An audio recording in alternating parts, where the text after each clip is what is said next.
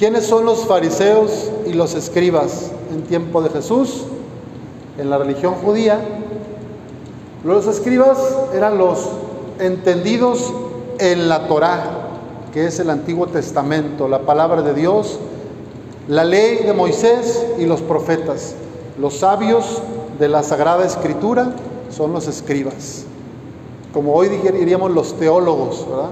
En la iglesia, los teólogos. Muy inteligentes, sabían de memoria los versículos, los capítulos y sabían todo la historia de salvación de Israel, todo al dedillo aquí, ¿verdad? Maestros, profesores, expertos en la palabra de Dios. ¿Y quiénes eran los fariseos? Eran los cumplidores de la ley, que todo lo seguían a rajatabla.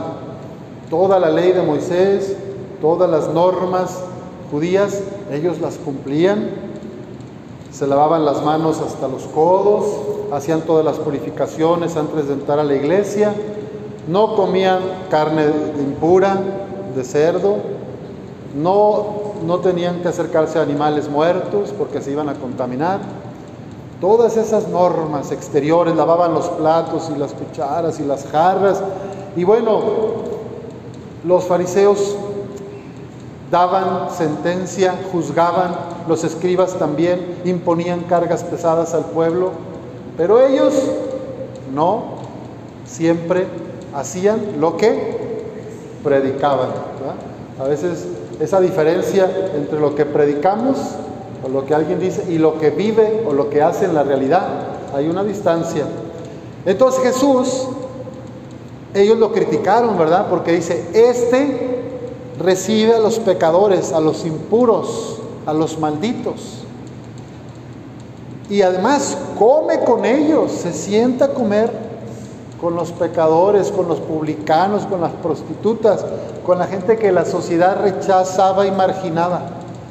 Y entonces ellos qué se sienten? Los, los puros, los limpios, los buenos, las santas. Y ahí está la respuesta de Jesús para estos hermanos que se sentían los buenos y los santos. La parábola, primero, de la oveja perdida. La segunda es la de la moneda de la mujer, que también se pierde y la encuentra en el lodo, ahí toda, la levanta, la limpia y hace fiesta. En las tres hay banquete, en las tres hay fiesta. Cuando llega el amigo con la oveja perdida en los hombros, llega y le avisa a sus amigos y hace fiesta. Cuando llega la, mujer y encuentra la moneda, habla a las vecinas y véngase, encontré la moneda, fiesta. Y con el hijo pródigo, cuando el padre lo ve, se lanza a sus brazos, lo abraza y ni lo deja que termine lo que iba a decir. Y ven y dice a los empleados, traigan el becerro gordo, mátenlo, póngale una túnica, sandalias, el anillo y fiesta. A mí, en los pocos años que llevo de sacerdote, una de las gracias más grandes que Dios me ha regalado es poder escuchar a alguien en el sacramento de la reconciliación, en el perdón, y ser instrumento suyo para que las personas regresen al corazón del Padre. Y cuando yo también voy y me confieso, he sentido ese amor incondicional en el sacramento de la confesión, Dios nos quiere volver a abrazar, a unir. Él siempre nos busca, sale a nuestro encuentro como el buen pastor, pero a veces yo ando volteando para otro lado, ando perdida o perdido. Nos extraviamos como la oveja, como la moneda, y nos construimos becerros de oro, como decía la primera lectura el pueblo de Israel construía ídolos, que son estatuas, figuras. A ver, ¿cuáles serían hoy en día, en este mundo que nos toca vivir, ejemplos de becerros de oro? Los escucho. El dinero, el poder, el celular. Esa me está escurriendo la sangre a mí. Muy bien. ¿Qué otros becerros de oro tenemos? en la televisión, el, apegarse.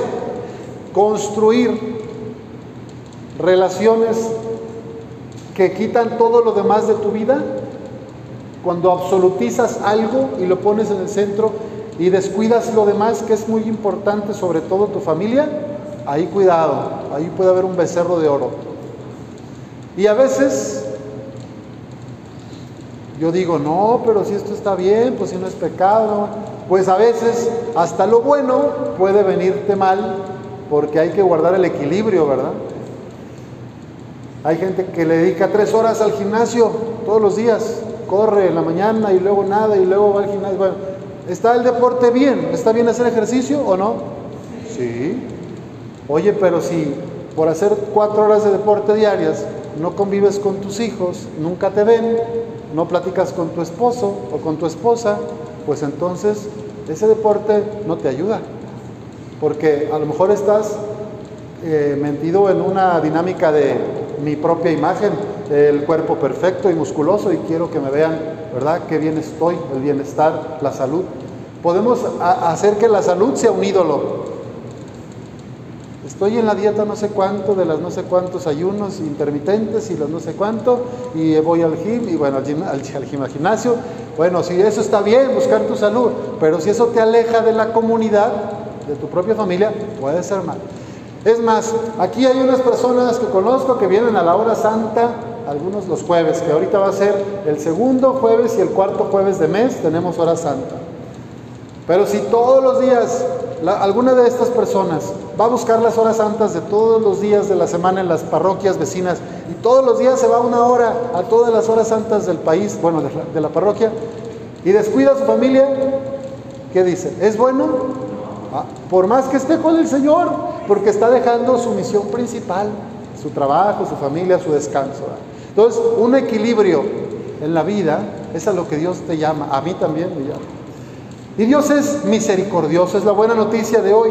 San Lucas es el Evangelio de la misericordia y de la alegría.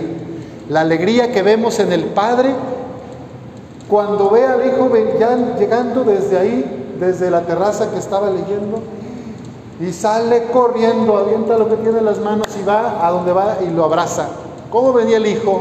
¿Cómo se imaginan al Hijo que estaba cuidando cerdos? ¿Cómo vendría? ¿Tú abrazarías a alguien así? ¿Lo agarrarías a beso? Fíjate lo que dice él. El padre corrió hacia él, se enterneció profundamente y echándole los brazos al cuello, lo cubrió de besos. Así es, Papá Dios con nosotros. Aunque te caíste como la moneda en el lodo, en la cochinada, aunque me equivoqué y hice un mal grande, ofendí a mi familia, al pecado más grande que haya tenido tú o yo, así Él nos levanta y nos dice, yo te amo, yo te limpio, yo te sano y vente al banquete. Yo dejo todo por ti. Y ahí está el amor de Dios en su máxima expresión, en la entrega de Jesucristo. El otro personaje Además del Hijo pródigo y del Padre misericordioso, ¿quién es? El hermano mayor. ¿Cómo es el hermano mayor? ¿A quién se parece? Según esta parábola, ¿a quién le estaba hablando Jesús? ¿Quiénes eran los que murmuraban? Los fariseos y los escribas murmuraban. El hijo mayor representa esta actitud de los que sienten o sentimos que somos buenos, que somos los santos, porque rezo la coronilla de la misericordia todos los días, porque veo la misa por internet, escucho tres homilías por el celular diarias y luego voy también a hacer obra de caridad y llevo la comunión. Y bueno, puede ser que nos sentimos las o los buenos, porque canto en el coro o soy catequista o soy, ajá, o porque vengo de otras capillas misionera a otra capilla, bueno, podemos sentirnos, porque soy el parecito peloncito, ah, que le brilla el coco, bueno, pues porque lo que sea, ¿verdad? Yo también podemos envanecernos. Ay, padre, no lo entendí. ¿Qué es envanecernos? Es que me gane o que me deje por la vanidad me siento más que los demás, mejor que los demás. Esa es la soberbia. Y Jesús cuando les cuenta esta historia, les dice, a ver si no son ustedes como el hijo envidioso, como el hijo que se enojó cuando el Padre misericordioso recibió al, otro hijo, al pecador, que también somos, y lo abrazó y lo metió a la fiesta. ¿Qué le dijo el hijo mayor? Yo siempre he estado contigo y nunca he desobedecido ni una de tus órdenes. Yo cumplo la ley, tengo todos mis sacramentos, mis hijos también, mis nietos. ¿Y por qué esas personas malas a veces vienen a la iglesia si no se comportan y no se convierten? Bueno, pueden llegarnos esas actitudes, ¿verdad? Pues el Señor Jesús es como el agua que está desfogando del río Nazas, la, Francisco Zarco, así, pero eternamente, eternamente. Si han visto esas cascadonas cuando se abren las compuertas, cómo sale? Así es la misericordia de Dios.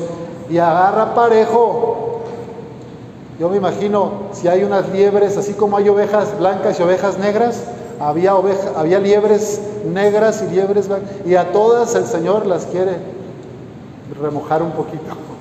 Y así salen de gracia. Sanadas. Los conejos, la liebre, los topos, no sé, dicen que salen corriendo. Pero bueno, la gracia de Dios no da miedo, nos da seguridad, nos da confianza, nos levanta del barro de donde caímos. Pidamos al Señor que aceptemos su perdón. Él no es rencoroso, siempre está dispuesto a perdonarnos. Es un padre tierno y bondadoso con sus hijos.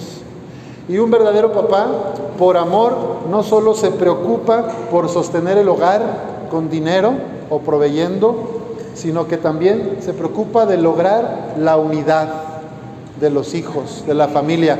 Por eso el papá le dijo al hijo mayor, vente a la fiesta, aquí está tu fiesta, aquí.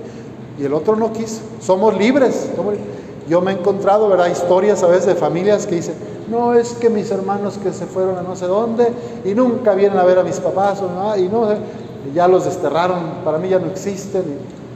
a lo mejor yo soy ese hermano o esa hermana envidioso que dice, ¿cómo quieres que lo reciban? Y todavía vienen ahora que ya se está muriendo el papá, seguro quieren la herencia, nomás quieren a ver qué se quedan, pero no estuvieron cuando estuvieron bien malitos y yo sí. Y bueno, nos puede entrar esa actitud, ¿verdad? Del hermano mayor. ¿Y por qué no dejamos que sean los papás los que decidan qué hacer, ¿verdad? Con sus cosas. Porque lo que hacemos, si lo vamos a hacer, lo hacemos gratuitamente y por amor. Si lo hacemos por interés, pues ya no hay, hay verdadero amor, pienso yo. Entonces pidámosle al Señor que nos dé un corazón grande como este Padre misericordioso y que podamos con su gracia decir, me levantaré y volveré a mi Padre. Hoy tuve la gracia de llevar la unción de los enfermos, por eso traía ahí eh, el botecito, donde está, porque me pidieron de emergencia y una de las personas que ungí yo iba por otro señor, pero luego llevo urgencias y me pidieron. Y entonces dice, Padre, yo fui catequista muchos años. Yo les enseñé el amor de Dios y la palabra de Dios. Gracias, gracias porque vino. Y le estaban dializando.